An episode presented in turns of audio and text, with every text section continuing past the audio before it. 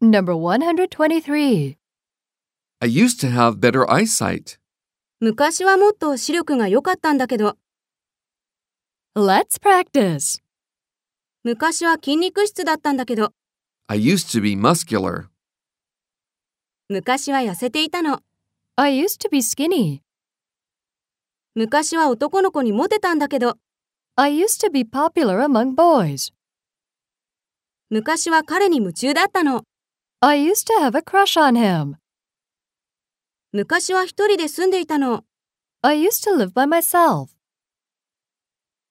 Number 124.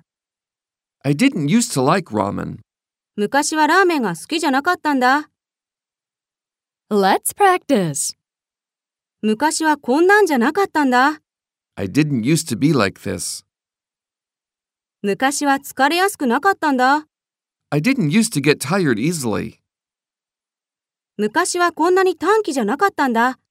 I didn't used to have such a short temper.